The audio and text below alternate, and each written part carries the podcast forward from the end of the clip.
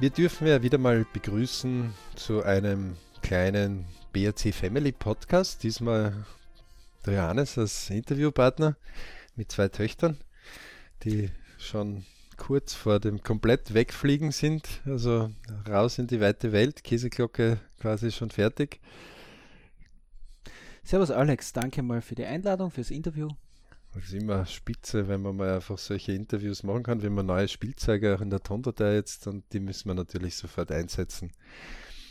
Gut, das Ziel ist ja, also meine Kinder sind ja derzeit äh, 13 und 14, haben so ihre eigenen Bereiche und deine Kinder sind ja meine sind jetzt äh, 21 und 18, also jetzt, also einmal schon volljährig, richtig volljährig und im Prinzip in zwei Monaten ist mit der Jüngeren auch soweit.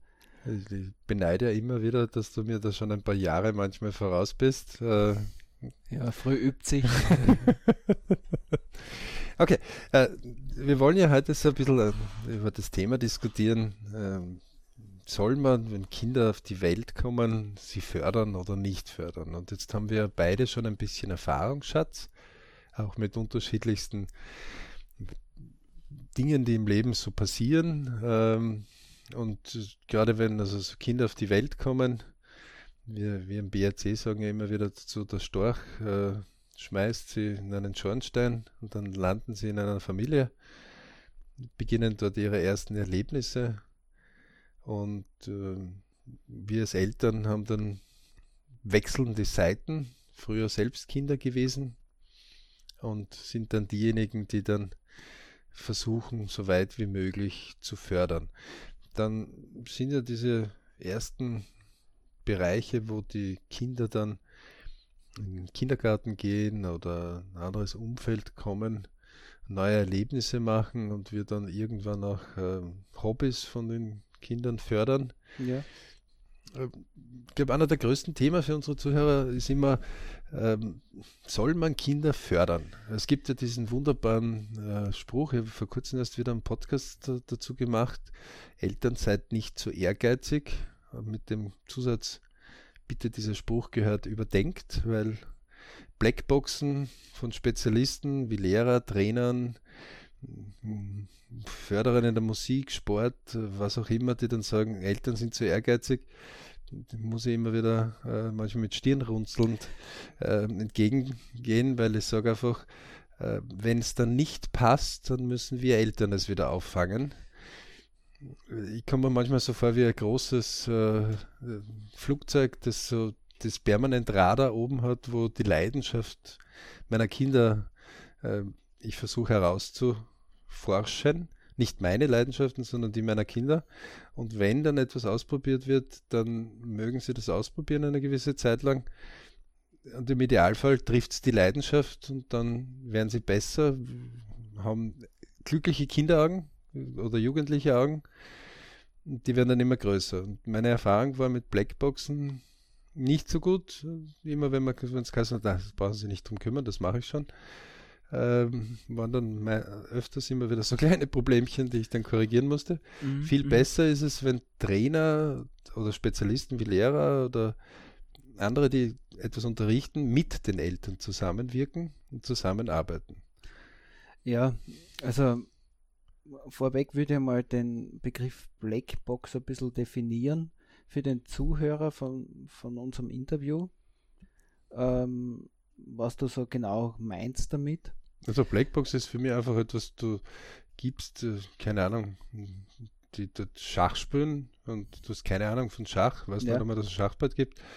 Äh, jetzt verbringt es dort, keine Ahnung, sechs Stunden, acht Stunden in der Woche, du weißt nicht, was dort vorgeht, du zahlst einfach nur einen gewissen Betrag, okay. äh, gibst dir eine gewisse Zeit an, hast keine Ahnung, was dort abgeht, ob dort Turnier gespielt wird, ob, mhm. Äh, mhm. du hast einfach keine Ahnung. Also du übergibst sozusagen die Förderung an einem Dritten, am Verein oder was auch immer, an genau. Lehrer, an Kurs oder sonst Spezialisten, was. sagen mhm. immer das so. Ne? Ja, ähm, hier geht es ja wenn ich, wenn ich die jetzt äh, in den Ausführungen nochmal wiederholen darf, um die Förderung sozusagen im Teenageralter von Hobbys und dergleichen. Ja, aber auch von Schule. Ja, von Schule. Also ich setze ja diesen Begriff, wenn ich an die Kinderzeit meiner äh, Zöglinge sozusagen zurückdenke. Äh, für, für, mich war das von vornherein schon im Kleinkindalter der, der persönliche Bezug, das persönliche Aufziehen, die schaffen die Schaffung äh, einer Vertrauensbasis im Kleinkindalter schon sehr wichtig. Äh, und ich glaube, da beginnt es äh, einmal darum, das zu kranken, wenn du sagst, okay, Eltern machen Druck in der Ausbildung oder machen Druck bei Hobbys oder äh, sind ähm, äh, ganz vielleicht schon so engagiert, dass sie die, El also die Eltern die Kinder in eine Rolle hineinpressen, dass das zum Teil auch daher rührt, äh, dass dort, also ich sehe das aus der Sicht, äh, dass dort Idealbilder der Eltern geschaffen werden, weil sie vielleicht schon was geglaubt haben, was versäumt zu haben oder äh, wo sie einfach oft das Kind vielleicht gar nicht so gut kennen, wie sie es glauben zu kennen. Ja, aber dagegen werfe natürlich sofort ein, dass äh, oft, also zum Beispiel das Ganztagesschulmodell hatten wir ja auch. Wir mussten nach zwei Jahren unseren Eltern aus der Ganztagesschule wieder rausnehmen ja. äh, in eine in ein Modell, das äh, Halbtagesschule plus Nachmittagsbetreuung war, das wieder super funktioniert hat, ja. weil eben, wenn gewisse Dinge zu fördern waren, wo, ja, mein Gott, ein paar pubertäre Bereiche dahergekommen sind, ähm, man wesentlich besser fördern konnte. Mhm. Und ich hatte gerade beim jüngeren Sohn, äh, der in der dritten Klasse Volksschule mal ein bisschen protestiert hat, ähm, dann das Problem auf Schulpsychologie äh, am Hals zu haben. Ja. Keiner von denen hat sich das Gesamtbild des Kindes angesehen. Nicht? Also gerade dort war etwas, äh, wo Sport und äh, Schule wichtig war und ewig mussten wir uns anhören, äh, das Kind äh, soll Kind sein, das war ja nicht von uns aus, äh, dass der Jüngere Fußball und äh, Schule in einem hohen Niveau von sich selber erwartet. Ja. Ähm, für uns gibt es eine ganz einfache Regel. Alles über drei, also 1, 2, 3 Notensystem ist okay. Mhm. Vier sollte vermieden werden, weil vom Vierer zum Fünfer geht es halt recht schnell. Und vielleicht hat man mal einen schlechten Tag oder auch ein bisschen weniger Lust oder Laune und dann geht es recht flott runter. Ja. Ähm, und dennoch musste man sich das anhören und sagen, na, wie kommt man überhaupt darauf, ein Kind zu leben? Und ich sage dann immer, und später, wenn sie aus, dann aus der Schule rauskommen, dann sollen sie plötzlich in der freien Wirtschaft, wo es dann doch um Leistung geht, ähm, Neues lernen. Ja. Also muss ich sie in einer gewissen Weise äh, ihnen klar machen, was später dann kommen wird. Ich würde mir nie anmaßen, ein Hobby meinem Kind abzuverlangen, was es nicht selbst wählt. Ja, ich meine, bei dir machen wir da eh keine Sorgen. Ähm, also ich, ich sehe ja den, den Bereich zu den Noten aus verschiedener Hinsicht. Um kurz äh, zu erklären, ich hatte die Gelegenheit, äh, acht Jahre im Gymnasium zu arbeiten und habe weder als Lehrer noch als Schüler sozusagen dort agiert, sondern als einer Position als externer Beobachter. Ähm, und meine Relation zu Noten ist sowieso eine sehr äh, differenzierte. Ähm, dieser, dieser Notendurchschnitt wird äh, überbewertet, meiner Ansicht nach. Ähm, ich meine, dass die Schulzeit für Kinder eine Zeit sollte sein, wo sie auch Fehler machen können, wo sie auf die Nase fallen können, wo sie ihre negativen Erfahrungen und positiven Erfahrungen machen können.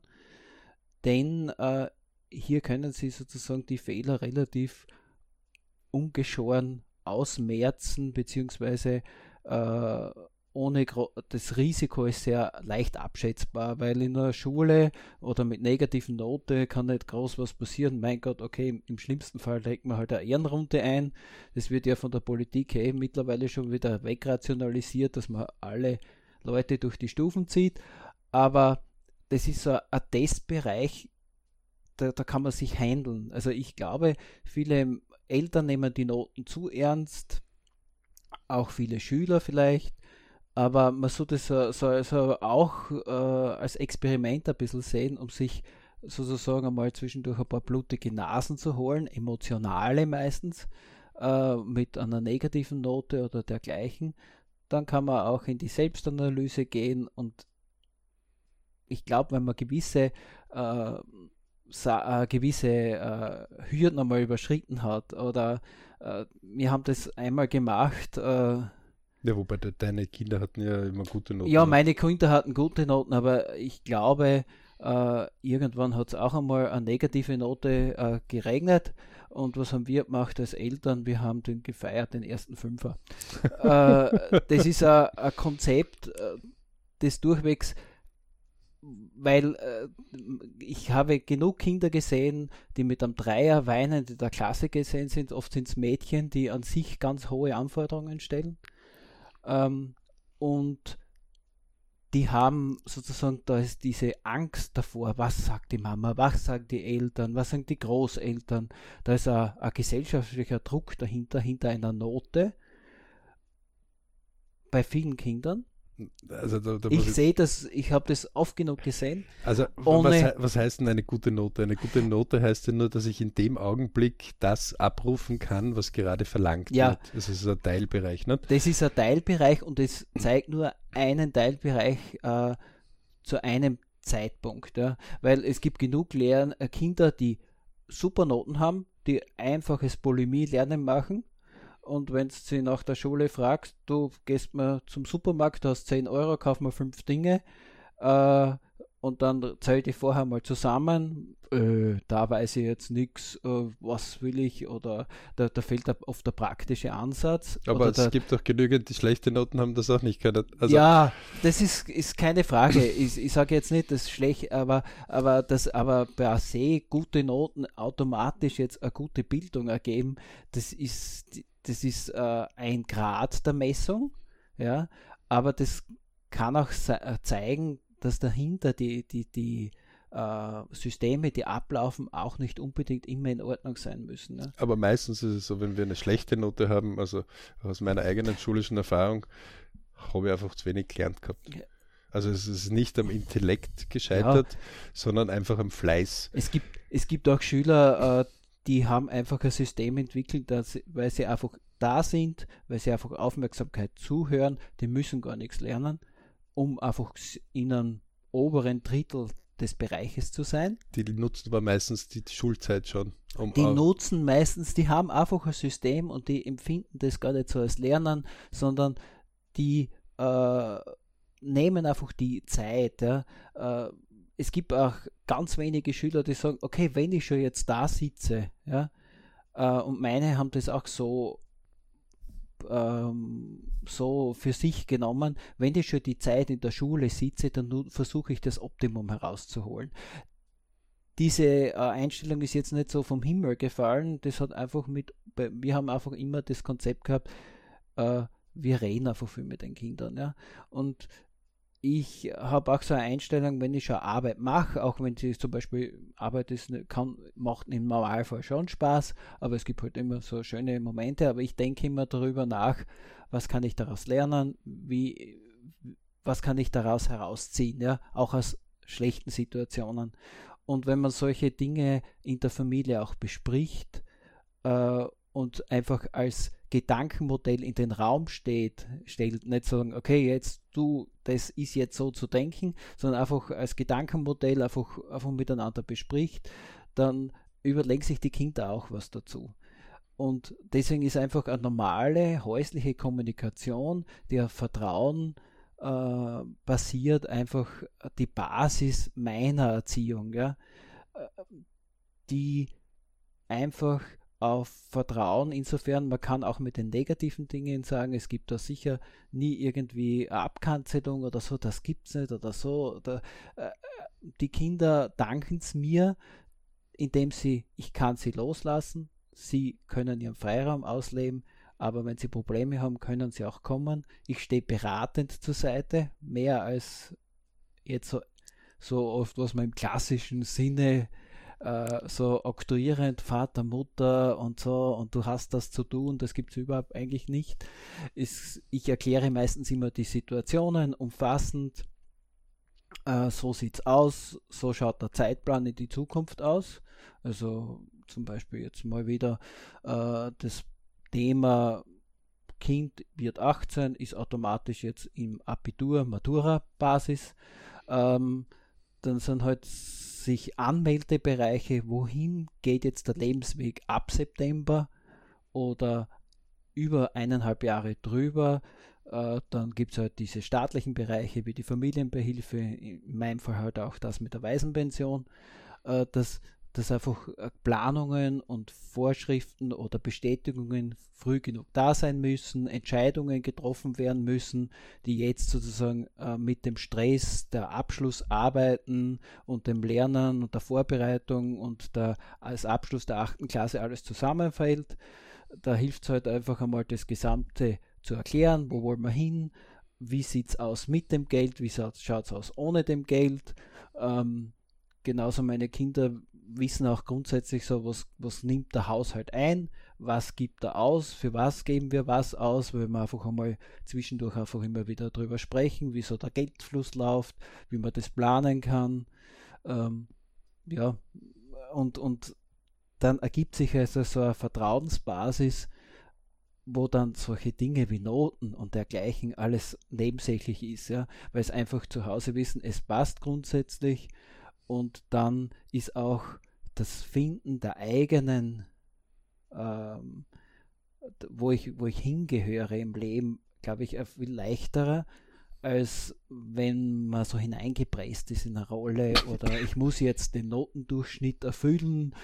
Ähm, äh, ich, also meine Jüngere äh, sucht sich bewusst Dinge aus, wo sie sich selbst fordert hat nicht jetzt in Mathematik äh, nicht die besten Noten, aber die, wenn ich mit der Lehrerin rede, dann sagt sie, ist, sie ist eindeutig die Beste der Klasse, auch wenn sie bei weitem nicht die besten Noten hat, weil sie einfach die Dinge so zu sich nimmt und dass die Basis davon versteht. Sie kann es auch den anderen erklären, ja, kommt aber oft mit den Art, wie Noten sozusagen abgefragt werden, oft nicht zusammen, weil sie oft in einem tieferen Bereich ist, äh, wo die, die, die, die, die, die, die Fragestellungen so oberflächlich sind und sie eine viel zu tiefere Antwort gibt und dadurch Fehler passieren und dadurch sozusagen das eine oder andere nicht so positiv bewertet wird. Aber äh, aber sie sucht die Leidenschaft. Ja, aber dann hast du eigene. ja nie in Wirklichkeit eine Blackbox, wenn ich das so sagen darf, Entschuldige, äh, zugelassen. Du hast also quasi durch die Kommunikation, jetzt auch mit den Lehrern, aber auch mit deinen Kindern immer wieder die Kommunikation, dass du hast die berichten lassen quasi, ne? Ja, ja, ja. Und auch das Feedback vom Kind. Also ich, ich, ich bin jetzt nicht jemand, der jetzt in die Schule geht und alles immer fürs Kind und mit den Lehrern und so weiter regeln soll. Also wie meine große, äh, die hat eigentlich in Latein immer recht gute Noten gehabt und dann hat irgendwann einmal äh, die Kollegin damals gesagt, ja, sie möchte mir mit der Lateinnote drüber sprechen, so, äh, weil sie halt vom sehr gut auf den Dreier abgerutscht ist. Da habe ich einmal mit meiner Tochter darüber geredet, wie sie eigentlich ja jetzt zu diesem Zwischenstand gekommen ist. Und dann habe ich einfach zur Lehrerin gesagt, äh, meine Tochter ist 18, sie ist ein Erwachsen, was gibt es da, was zwei erwachsene Personen nicht miteinander klären können? Warum muss ich da als Elternteil dazwischen sein? Ja, äh, weil ich auch diese, diese, diese Entscheidung und die Verantwortung äh, nicht jetzt abgebe, aber ich traue meinem Kind zu, dies zu regeln. Und na gut, deine Kinder haben aber nie Schuld geschwänzt, jetzt irgendwie überlang oder irgendwas, nicht? Ja. Äh, das war, weil der Bereich früher schon da war. Ähm, das hatten wir doch ein bisschen anders, weil ähm, gerade durch den Sportbereich oder durch andere Bereiche äh, kommst du natürlich schon in Bereiche hinein, wo, wo, wo die Leute sagen, ja, pff, das machen wir schon. Und du dann sagst, okay, ist das jetzt förderlich, ist das jetzt nicht förderlich? Ähm, und wenn dann ein Problem kommt, dann hast du es frisch wieder zu lösen als Elternteil. Also ja. Das, was vielleicht früher, vor 50 Jahren, die Eltern zu autoritär waren, Bruder, das hast du jetzt zu machen oder Dirndl, das hast du jetzt so zu tun, ja. äh, ist jetzt in einem Bereich drinnen, wo der ach so gute Spezialist, wenn ich dann sage, okay, übernehmen Sie jetzt die Verantwortung für den Lebensweg in den nächsten 10 oder 20 Jahren, habe ich ja kein Problem. Ja. äh, schauen sie mir mit großen Augen an und sagen, na, sage, wieso können wir nicht das Team zusammenarbeiten? Ja? Das heißt, ich erkläre ihnen gewisse Dinge, dann ersparen sie sich das Gesamtbild des Kindes, mhm. was ich halt länger schon sehe, gerade als Elternteil. Sie sagen mir, wie können wir unterstützen? Das ist ja schon, da kriegen sie die zweiten großen Augen. Da kommt ein Elternteil und fragt, wie kann es unterstützen? Ja. Und nicht, ich, sie haben zu tun. Und ähm, dann ist es ja keine Blackbox mehr, sondern dann ist es eine, äh, dann ist eine Teambildung. Aber die meisten Sachen sind Blackbox. Also ich, ja. wir haben ja zum Beispiel zweimal im Jahr solche Lehrerrunden, wo ich mir einfach die Sprechstunden so zusammenlege, dass ich halt in einer oder zwei Tagen 80, 90 Prozent, manchmal sogar 100 Prozent aller Professoren einfach einmal zehn Minuten kurz erlebe, um mir einfach ein Gefühl zu geben, okay, wie ist der Typus ungefähr, wie, wie, wie tun sie die zwei? Natürlich auch zum zu referenzieren, wenn meine Kinder mir was erzählen über diesen Professor, dass ich ungefähr mir sagen kann, okay, das ist also die Ansicht von dir, wie könnte die Ansicht vom Professor gewesen sein? Ähm, um mir ein besseres Bild zu machen, um den Kindern zu helfen, an diesen, ich will nicht sagen Problemen, aber ähm, an diesen Aufgaben besser äh, die, sie absolvieren zu können. Weil natürlich wird nicht jeder Trainer, jeder Professor an immer 100% schmecken, ja? also oder zum Gesicht stehen. Das ist, du wirst im Leben später dann auch haben. Genau. Ja? Also, also egal, ja ob du großer Unternehmer wirst oder äh, kleinster Hilfsarbeiter, ähm, du wirst immer Situationen haben, wo du Dinge von jemandem befohlen kriegst oder angeschafft kriegst oder im Sinne von jemandem handeln musst, wo du sagst, naja, die besten Freunde wären wir jetzt nicht. Das gehört so auch zu einem Bild dazu, das, oder ja. zu einem Erlebnis dazu, was man mal lernen sollte. Genau. Das ähm, ist ja auch de, das, was ich angesprochen habe, dass in der Schule kann nicht mehr passieren, als ich habe eine negative Note dazu. Ja. Das heißt, äh, ich kann mir auch mit einem Professor vielleicht einmal anecken oder äh, sozusagen diese äh, blutige Nase holen, ohne dass viel was passiert. Ja. Im echten also im Leben nach der Schule kann ja passieren, okay, wenn ich mit meinem Chef zu sehr aneckt und ja, verliere den Job, mein Gott. Verliere mal einen Job, ist auch eine Möglichkeit. Ich meine, das gibt wahrscheinlich dann nochmal kurz vielleicht eine finanzielle Krise oder so, je nachdem, ja, wie man sich verpflichtet hat. Aber in der Schule kann nicht groß was passieren und im Endeffekt, äh, ich kenne keinen, also also in meiner Phase, es gibt natürlich Lehrer, die sind gut, aber wie wir mit der Philosophie äh, wissen, ist, es gibt keine Freunde, es gibt keine Feinde, es sind alle Lehrer. Man kann von allen was lernen. Selbst vom, vom Professor, der eine ruhige Kugel schiebt oder in sein Fach nichts weiterbringt, kann man, selbst dort kann man was rausziehen. Ne? Und die Schule ist für mich so wie ein Übungs- oder Trainingsbereich und es soll es ja auch sein, aber auch im, in einem gewissen zwischenmenschlichen Sinne. Ja, auch wenn es nicht am Lehrplan ist und auch sozusagen das Fach Psychologie, was eigentlich super interessant ist, erst in der achten Klasse in Österreich jetzt äh, läuft, wo wirklich die interessanten Dinge, vielleicht auch lernpsychologisch. Also Schulstufe meinst du, ne? Ja. Also. Äh, Wo, wobei eins muss ich schon dazu einwerfen. Ähm, das ist ja das, wo du im Radio oder im Fernsehen kriegst, nie wieder Schule und äh, ja. endlich keine Schule mehr und äh, der böse Lehrer und Lehrerwitze und mhm. eins haben wir schon irgendwie verlernt, schon lange. Ähm, Schule ist jetzt nichts Böses, sondern Schule ist etwas, um Wissen zu transportieren. Ja. Ähm, Gott sei Dank leben wir in einem Land, wo äh, wir Schulbildung haben und nicht genau. äh, irgendein Kind 10 oder 20 Kilometer laufen muss, damit es überhaupt eine Schulbildung bekommt. Ähm, und nach wie vor haben wir diese Fülle, äh, die wir gar nicht schätzen können in unseren Breitengraden, genau. äh, die viele andere Länder, deswegen gibt es ja diese Flüchtlingsbewegungen auch äh, nicht umsonst, die würden gerne tauschen. Also die würden so gerne sagen, ich gehe gerne in die Schule und ich lerne auch gerne. Ähm, ich würde mir manchmal schon wünschen, dass die Schüler, also wir haben ja das jetzt gerade erlebt, äh, Übertritt in die neunte Schulstufe, also meistens hat man ja in Österreich da so Volksschule, dann hat man, keine Ahnung, NMS oder Unterstufe AHS oder ja. irgend sowas dergleichen. Und dann gibt es vielleicht eine Jobschule wie eine Hack oder eine HTL oder doch Oberstufe Gymnasium oder ähm, und dort hast du plötzlich 50 Prozent, 80 Prozent Dropout. Äh, also das heißt, die, die plötzlich ähm, die Klasse nicht schaffen, respektive komplett resignieren. Das ist weder finanzplanmäßig für, für die Schulen lustig, wenn plötzlich von, ein, von zwei Klassen dann nur noch eine wird. Ganz zu schweigen von den Lebenswegen der Jugendlichen. Ja. Ähm, es scheitert meistens nicht an der Intelligenz, sondern es scheitert meistens an der Einstellung und dem Fleiß. Ja. Natürlich kommt die Pubertät, keine Frage. Ähm, Gerade unser Älter hat, unser Älterer hat das jetzt äh, ganz gut gemeistert, mhm. ähm, indem es, weil als Eltern das schon schwierig ist zu sagen, du, vielleicht haust du im ersten Jahr nicht unbedingt nur die, zu den lustigsten, die oft nicht vernünftige Noten haben. Also ja. äh, ab drei aufwärts ist für mich vernünftig. Äh, ja. Wir reden noch nicht von Spitzenleistungen, lauter sehr das, gut. Das muss sich die Beer Group äh, sondern, ah, das ist so lustig und das ist ja egal. Also er selbst sagt jetzt schon äh, mit 14 Jahren, und die war damals noch nicht so weit, äh, naja, die anderen schlafen einfach und sind Kinder. Ähm, das sage ich aber, 80 Prozent deiner Leute haben jetzt Fünfer im Halbjahr. Ja. Ähm, wie tun die dann am Ende des Jahres, weil das musst du aufholen.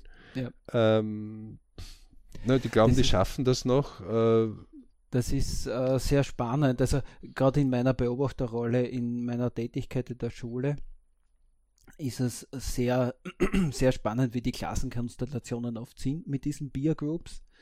Ähm, ich hatte die Gelegenheit, eine Klasse bis zur Matura zu begleiten also in der kompletten Oberstufe, die sogar ein bisschen untypisch war, weil sonst hat man oft so typische Mädchengruppen, die oft äh, von sehr hohem Level sind. Die sind so in sich. Dann sind die, die lässigen Jungs, so wie das du sagst, ah, wir sind so cool und wir brauchen eh nichts lernen und die äh, vertrödeln halt ihre Zeit mit nichts tun, Computerspielen, Chatten, äh, Freizeit.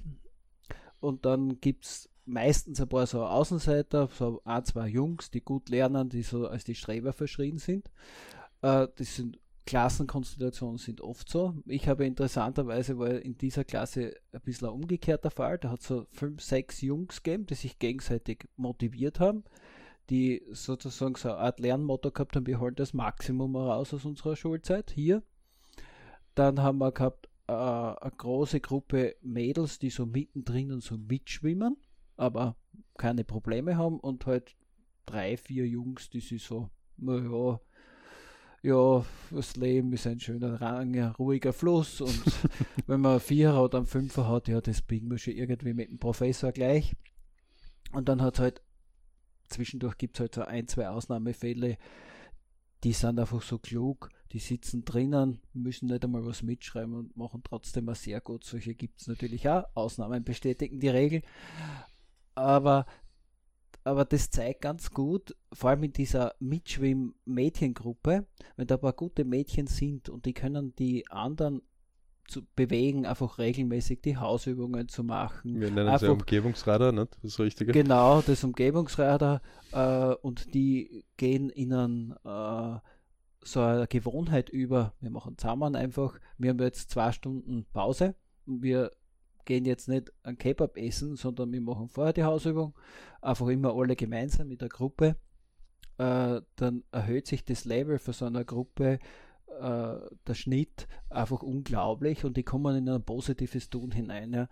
Und wenn natürlich so viele coole Jungs sind, ja, und einer sagt, er hätte eigentlich ein super Potenzial, aber will nicht uncool sein, weil halt natürlich das gesellschaftliche Umfeld ganz viel wohl fühlt und er sich Richtung Außenseiter bewegt, dann hast du in solchen Klassen so Bewegungen, die den Mopen, ist ganz klar. Die Mopen weder den, das ist der schlimmste Fall. Aber ausgrenzen ist Oder einfach so. ausgrenzen, ja, du Streber oder so, ja, nur weil er aber wenn, wenn eine gute Kommunikation zwischen den Schülern ist und da ist dann eigentlich dieses Modell des Klassenvorstands, wenn dieser genug Zeit in der Klasse verbringen kann, der sozusagen wie äh, ähm, wie nennt man das, in den Coaching-Gruppen als, als Mediator dienen kann äh, und der eine gute Rolle spielt, dann kann der Harmonie in so eine Gruppe bringen, die die ganze Klasse jetzt von der fünften bis zur achten Klasse sowas erlebt hat, zu einer durchweg sehr, sehr äh, zu einer Gruppe formen, die in eine Richtung zieht und die kann positiv sein oder negativ sein. Äh, da spielt es meiner Ansicht nach äh, gar nicht so ab, äh, wo, wo, wo Schule einfach mehr zwischenmenschlich, wo, wo, was nicht im Lehrplan steht, was zwischen Lehrplan und Menschlichkeit ist. Und wenn dann äh, Lehrpersonen, für die, vor denen ich sehr viel Respekt habe, die einfach auch sehr viel private Zeit in solchen kommunikativen Sachen äh, hineinbringen, der Schulleiter das gar nicht versteht, warum er dort und da noch in der Schule ist und der würde ja ganz gern, da, da sieht man dann diese, diese Gruppen, wie du sagst, in den Blackboxen, wo jeder nur seinen Bereich versucht zu schützen, ja, und dadurch solche, solche schwarzen Felder entstehen, die ab, unabhängig voneinander einfach so vor sich hin vegetieren, statt dass man ein Team macht und sagt, okay, da gibt es ein Problem in der Klasse, äh, alle Lehrer, die in der Klasse sind, äh, einfach einmal sagen, aha, das gibt's. Und dann gehen sie mit den Schülern in Kommunikation, dann entsteht ein Mehr, ein Plus, als wenn jeder vor sich hin äh, in seinem Fach einzeln vor sich hin straft mit negativen Noten oder es wird einfach äh, nicht besprochen also Dinge unausgesprochen bleiben, dann bewegt sich das eher in einen negativen Bereich. Also das kann man als externer Beobachter sehr gut sehen, weil die Klassen sehr unterschiedlich auf die Personen reagieren, die hineinkommen. Ja. Das heißt, man hat, äh, das würde ein Lehrer einfach nicht glauben, aber aus vielen Einzelgesprächen mit Lehrpersonen, die dann aus Interesse auch zu mir gekommen sind, du, wie ist denn das, ja, dort und da, und dass man die gleiche Gruppe von 20 Personen innerhalb von fünf Minuten, was Pause ist, dann kommt eine andere Lehrperson ein und die, die Klassenkonstellation kann sich komplett umdrehen. Ja. Ja. Das sind gruppendynamische Sachen. Ja. Aber letztendlich als, als Elternteil stelle ich einfach fest, dass die Leistungsbereitschaft gesunken ist äh, in den, bei den Schülern. Und du verstehst es gar nicht, wenn du in dieser Käseglocke Schule oft drinnen bist oder Sport oder wo auch immer, ähm, dass du dir selber damit am meisten wegnimmst. Ja. Ähm, anstatt dass du es einfach äh, durchziehst, äh, welchen Weg du auch wählst. Ähm, aber den Weg, den du wählst, den zieh durch. Und Noten ist in der Schule oft jetzt nicht ein intellektuelles Problem, sondern ein Fleißthema. Eindeutig, ja. Das, das hängt wahrscheinlich auch damit ab, wir haben einfach eine, eine gute Basis gesättigtes Verhalten. Das heißt, den Schülern, ob der jetzt viel oder wenig lernt, der Teller zu Hause ist immer gefüllt. Ja. Der Fernseher läuft äh, trotzdem, ob jetzt die Note ein gut ist oder ein, ein ja, Teilweise haben die Eltern gar nicht die Zeit, weil sie selbst im Arbeitsdruck sind oder ihre Existenz ja. gerade aufbauen ähm, und dann gar nicht das Fachwissen haben oder die Zeit sich nehmen, Fachliteratur einzulesen ja. äh, oder sich in die Materie vorzuarbeiten oder zu bitten, dass man ihnen das erklären möge. Mhm. Ähm, und sagen, naja, das macht jetzt eh die Schule. Äh, ja, deswegen verstehe ich zum Beispiel bis heute noch nicht, warum die Klassenbücher nicht in einer geschützten Atmosphäre auch für die Eltern zugänglich sind. Also äh, natürlich ja. möchte ich als Eltern wissen, wenn Fehlstunden irgendwo sind, die auftauchen, weil das zipft mir dann an, ja. ähm, weil aber das der falsche Weg ist. Da, da, da gibt es schon solche Konzepte, gibt schon. Ja, aber wenig. Also zum Beispiel äh, der Klassenvorstand, den, wo ich begleiten konnte, nicht die von meinen Töchtern, aber die hat es so gemacht, die hat äh, jede, äh, jede Woche äh, eine Fehlstundenübersicht ausgeschickt an die Schüler und an die Eltern. Äh, aber jetzt nicht als Kontrolltool, sondern um sich einfach selbst zu kontrollieren. Ähm, das ist ein Konzept, das funktioniert. Super. Und ich, ich habe, ich meine, jetzt ist meine, meine Tochter ja schon aus der Schule, ich habe das einfach so gehabt.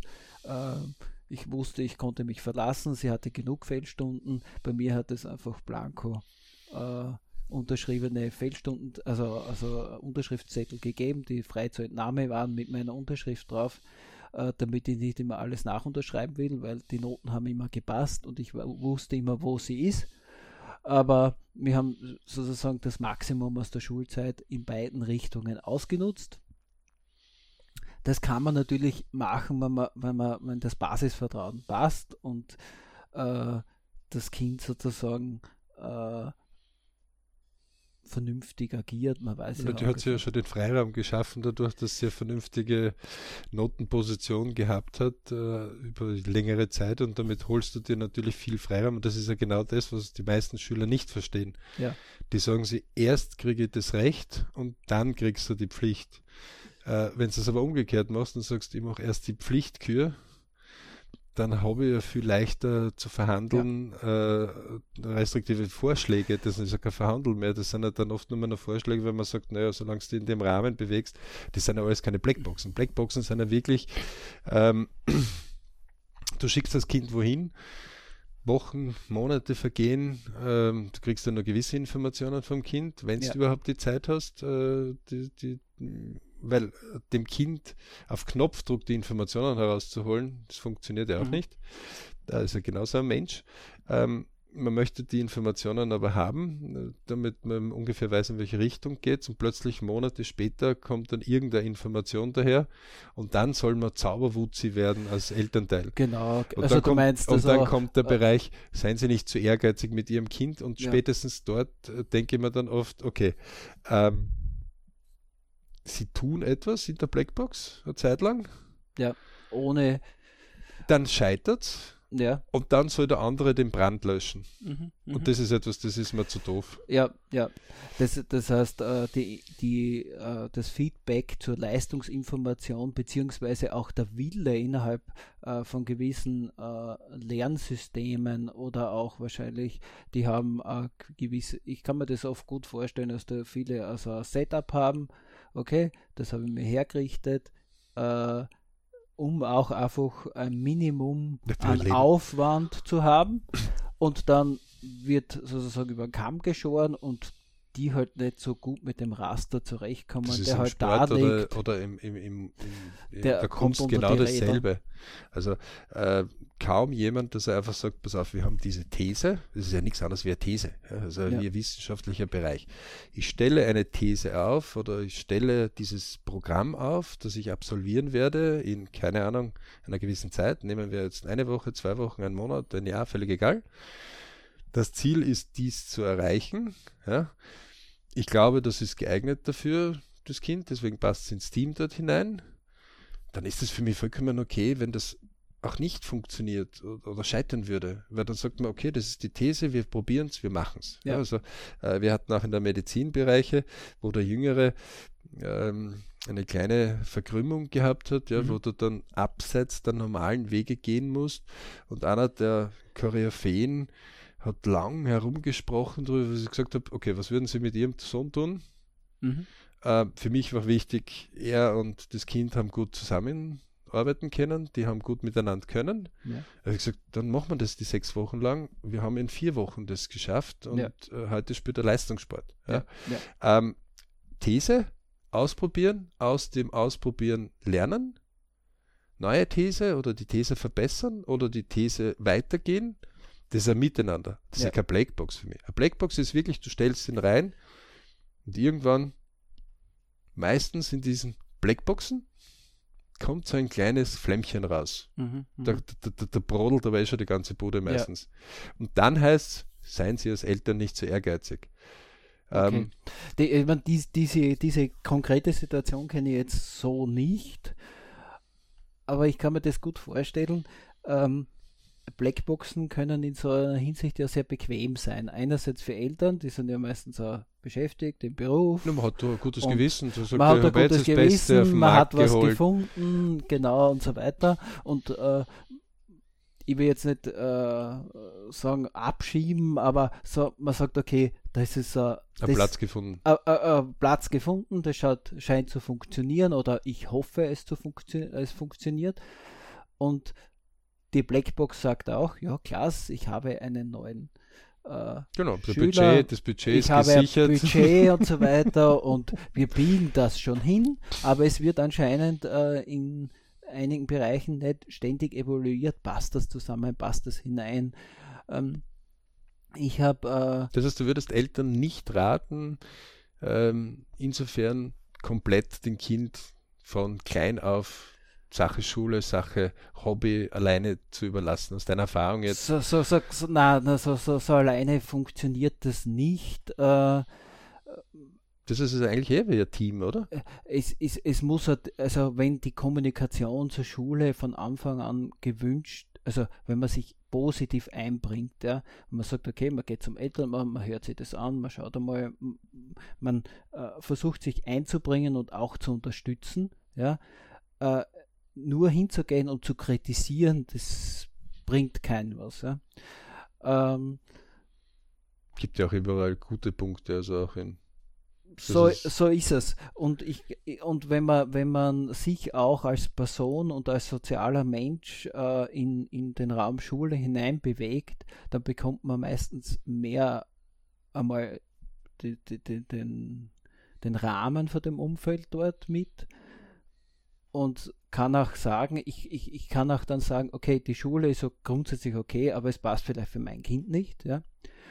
Äh, oder ich habe mir für mein Kind was anderes vorgestellt. Ja, oder mein Kind aber man kann das, man, man, kann das anders lösen. Ja? Man kann auch sagen, okay, ich suche mir einen anderen Schultyp.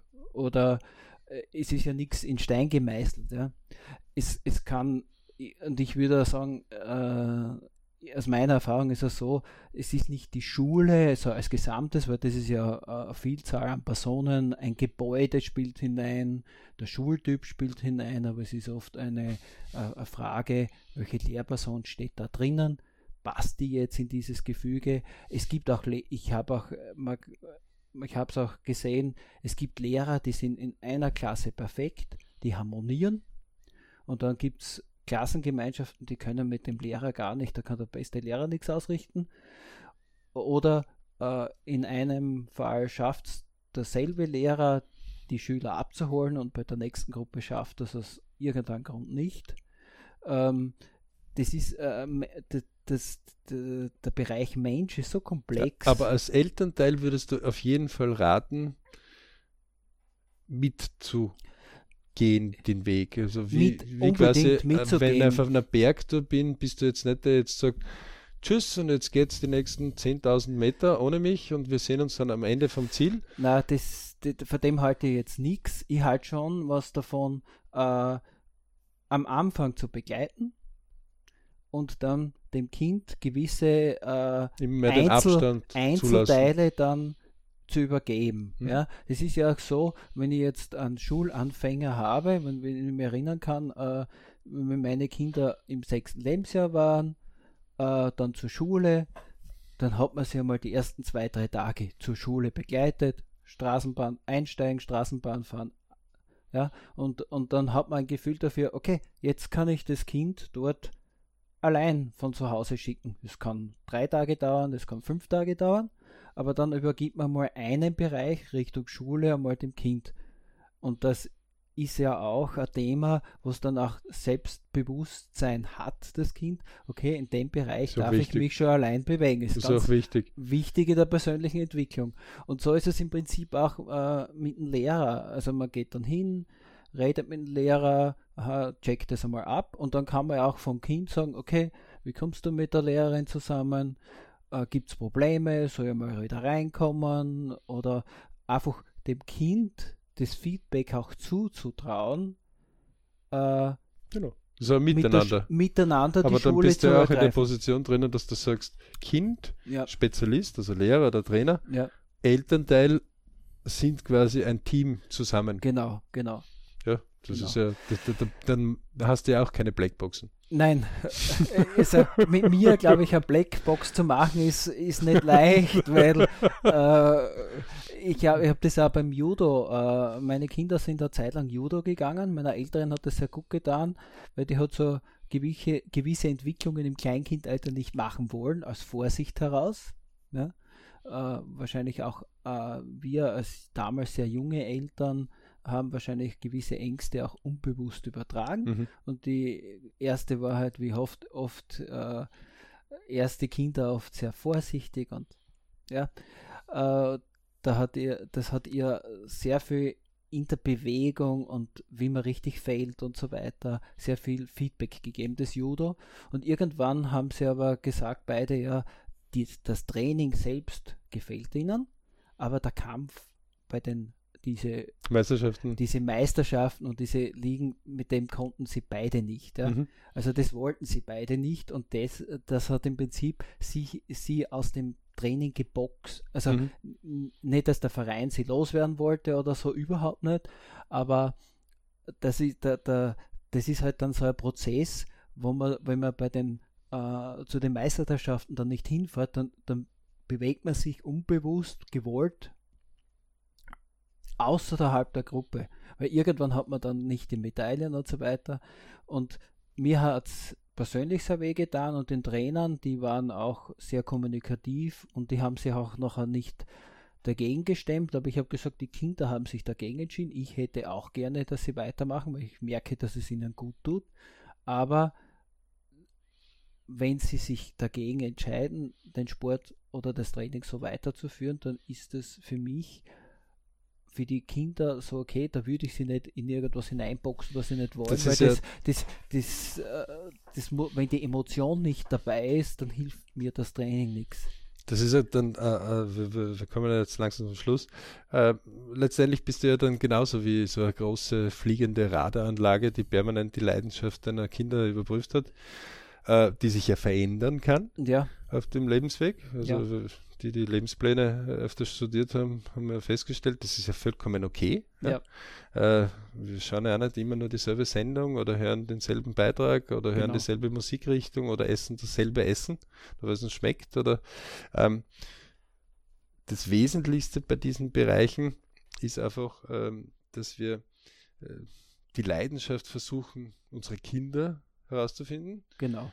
Sie aber in ein Maß zu bringen. Mein Jüngster hat mich vor kurzem überrascht, dass er gesagt hat, sage im Fußball hast du nie äh, den Bereich gehabt oder noch nie einmal die Situation gehabt, dass du nicht wolltest. Da trainiert er doch viermal in der Woche und dann spielt er oft noch. Sagt er doch. Aber mein Vater, also du, ja. war ganz erstaunt, hat mir beigebracht, ein halbes Jahr lang, jedes halbe Jahr kann ich mich entscheiden. Mhm. Und wenn ich nur mal eine Woche oder zwei Wochen nicht so mag, dann muss ich das durchziehen. Ja. Sage, okay, würdest du jetzt das später, also, das hat er schon mehrere Jahre, das haben wir schon seit sechs Jahren, also wie er sechs war, jetzt ist er 13. Äh, hast du die Regel gut gefunden? Nicht? Sagt er, oh ja, die ist gut. Äh, war selber überrascht, also wir hatten einfach einen gewissen Bereich, früher waren es drei Monate, jetzt hat man, weil, weil sie größer werden, das auf sechs Monate, ja. äh, spielen auf viel höheren Levels, ähm, wo man dann gesagt hat, wenn du dich für was entscheidest, dann geh diesen Weg eine gewisse Zeit lang. Wir im BRC haben diese 100-Tage-Programme. Ne? Genau. Oder 10 mal 10 Tage. Wenn, dann geh einmal diese 100 Tage. Punkt. Ja. Und wenn du dann merkst, das ist nichts für dich, okay, dann brauchst du dir nie vorwerfen, du hättest es nicht ausprobiert, fertig. Mhm. Aber dieses jeden Tag was Neues, die, das natürlich die Konsumwelt besonders anheizt, damit wir möglichst viele Produkte kaufen und ja nicht bei einem Produkt dabei bleiben ähm, was mehr Umsatz bringt und mehr Gewinn, keine Frage. Mhm. Ähm, haben wir bewusst bei unseren Kindern gesagt, okay, wenn du den Weg gehst, dann versuch diesen Weg auch, diese Teilstrecke ja. zu gehen. Das ja. heißt, äh, letztendlich ist es also quasi bei dir dasselbe, dass du immer versuchst, die Leidenschaft der Kinder zu entdecken. Genau. Aber auch äh, dabei zu bleiben. Ja. Weil in dem Judo vor allem darauf zurückzukommen, wenn ich schon angeschnitten habe, das ist so, die Kinder haben sich jetzt nicht von einem Tag auf den anderen entschieden, dem gewusst, das Jahr läuft aus, die Mitgliedschaft läuft, läuft aus, äh, jetzt haben wir die Gelegenheit, uns abzumelden und solange haben sie auch das Training beinhart durchgezogen. Ja. Äh, äh, ähnliches Prinzip, also wenn ich mich für was entscheide, dann bleibe ich mal dabei, äh, aber ich, es gibt immer eine, eine Exit-Position. Ja. Wobei das sind keine 10-Jahrespläne, das sind halt ja, ist, ist Halbjahres- oder Für ein Kind kann ein halbes Jahr emotional ein sehr langer Zeitraum sein. Ja, aber dann hat es zumindest eins gelernt, wenn ich den Weg gehe, dann gehe ich ihn auch. Genau, genau. Und es ist aber auch so, wenn ich, äh, das Kind lernte auch, und ich glaube, wir alle lernen immer wieder, dass heute die tägliche Emotion die zwar wichtig ist, aber wenn ich einmal das ein bisschen sitzen lasse und mir Zeit gebe, diese Emotion auch sozusagen zu relativieren, ja, dann. Oder zu überprüfen. Ja, zu überprüfen, einmal, es kann heute irgendwas ganz schlimm erscheinen, weil halt die Emotion dazu da ist und am nächsten Tag ist das gleiche Problem, es hat sich noch nichts verändert, aber die Emotion kann sich dazu verändern und dann sehe ich, wie ein externer Beobachter das vielleicht von einer Vogelperspektive, dann kann das gleiche Problem, was am Vortag total schlimm und niederschmettern war, richtig eigentlich äh, sage ich, okay, es gibt da eine Möglichkeit, ich kann eine Hoffnung schöpfen, ich kann das lösen. Und das passiert mit den Kindern ja genauso. Das ist so nach dem Motto, äh, die Leute überschätzen, was sie in einem Tag schaffen, ja. aber unterschätzen, was sie in, einer Woche, einem Monat oder einem Jahr schaffen. Ne? Ja. Also, ähm, und, und ein Freund von mir hat einmal gesagt, äh, erwachsen zu werden heißt, äh, die Gefühle kontrollieren zu können. Okay. Und dieser Ansatz gefällt mir grundsätzlich sehr gut, wenn ich ein Kleinkind anschaue, okay, das hat jetzt Hunger, es schreit jetzt. Äh, und irgendwann, wenn das Kind voranschreitet und dann sagt, okay, ich habe Hunger, aber ich kann es dann irgendwann abschätzen, den Hunger muss ich in einer Stunde befriedigen, dann passt es auch noch, dann kann ich die Gefühle von meinem Handeln schon ein bisschen differenzieren und im Endeffekt ist es auch das.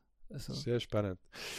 Ja, ich darf äh, bedanken für dieses spontane Interview, das wir da heute im Zuge einer anderen Session äh, einfach einmal draufgelegt ja, haben. Ja, sehr gerne. Ähm, wird vielleicht irgend oder anderes Mal zu einem anderen Thema oder zu dem Thema wieder was kommen. Auf jeden Fall. Also ich hätte, glaube ich, sicher noch einiges zu erzählen. Ja, da das ist ja, glaube ich, das Spannende, wenn, wenn, also ich hätte gern als frisch gebackenes Elternteil gern solche Infos herangenommen, mhm. was mir natürlich geholfen hätte, die Materie vorzudringen. Ja. Ähm, und mir später, das war für mich immer so einer der entscheidenden Punkte, ich möchte mir später in 10, 20 Jahren nicht vorwerfen, hätte ich doch. Ähm, sondern es war für mich immer wichtig, dass ich sage, okay, Kinder zu machen, zu zeugen, geht schnell. Kinder großzuziehen dauert dann ein bisschen länger. Ähm, und für mich war immer wichtig, okay, wie kann ich es unterstützen, supporten? Ja. Ich kann es nicht leben, will ich auch gar nicht. Ich ja. will sie dazu erziehen. Äh, es gibt ja einige äh, Busch äh, ähm, Familien, die machen das ganz anders. Die sagen, okay, mit 18 geht das Kind in den Busch eine Woche lang, jagt selber, ja. kommt es zurück, ist es erwachsen, kommt es nicht zurück, dann hat es nicht geschafft. Wir haben Gott sei Dank diese harte Methode jetzt ja. nicht in unserer Zivilisation, aber in einem einfachen Bereich ist es ähnlich. Äh, irgendwann muss es lernen, selbstständig unterwegs zu sein. Ja. Ähm, und je mehr wir unsere Kinder dazu bringen, dass sie in der Zukunft, die sich auch verändern wird, selbst den Weg zu finden mit möglichst vielen Bridge-Momenten, wie wir heute immer wieder sagen, also wo man die Leidenschaft trifft, wo man die Freude trifft, wo auch Tun dazugehört, ähm, umso besser. Ja. Ja, zu meiner Großen habe ich immer gesagt, also ja, am 18. feiern wir und am nächsten Tag stehen die Koffer gepackt. äh, das war halt natürlich auch immer ein bisschen scherzhaft. Interessant ist, äh, jetzt sage ich mal drei Jahre danach, äh, dass sie im Prinzip so etwas ähnliches gemacht hat. Sie hat sich einfach in einen nicht so bequemen Bereich hinbewegt, auch in einer Region, wo man jetzt als mittlerer Bär jetzt sagt, oh, da muss ich jetzt hin. Sie ist ein Jahr, ein Jahr nach Polen gegangen, ähm, um dort einfach ein soziales Jahr zu machen. Äh, und hat sich dort sozusagen in, nicht in die Komfortzone bewegt und ist aber mit einem mit einer großen Packung Erfahrung und mehr Selbstbewusstsein und an breiteren Horizont auf unsere Gesamtgesellschaft zurückgekommen und sie hat gesagt, sie hat auch die Schwester angestiftet, jetzt auch in diese Richtung zu gehen, vielleicht nicht sofort ins Studium, sondern einfach äh, einmal andere Erfahrungen zu machen. Und man, die kleinere, die geht jetzt schon seit zweieinhalb Jahre arbeiten, neben, neben, der, neben dem Gymnasium, äh, in einem Nebenjob und schnuppert sozusagen hier auch in eine Unternehmens- und Arbeitswelt hinein.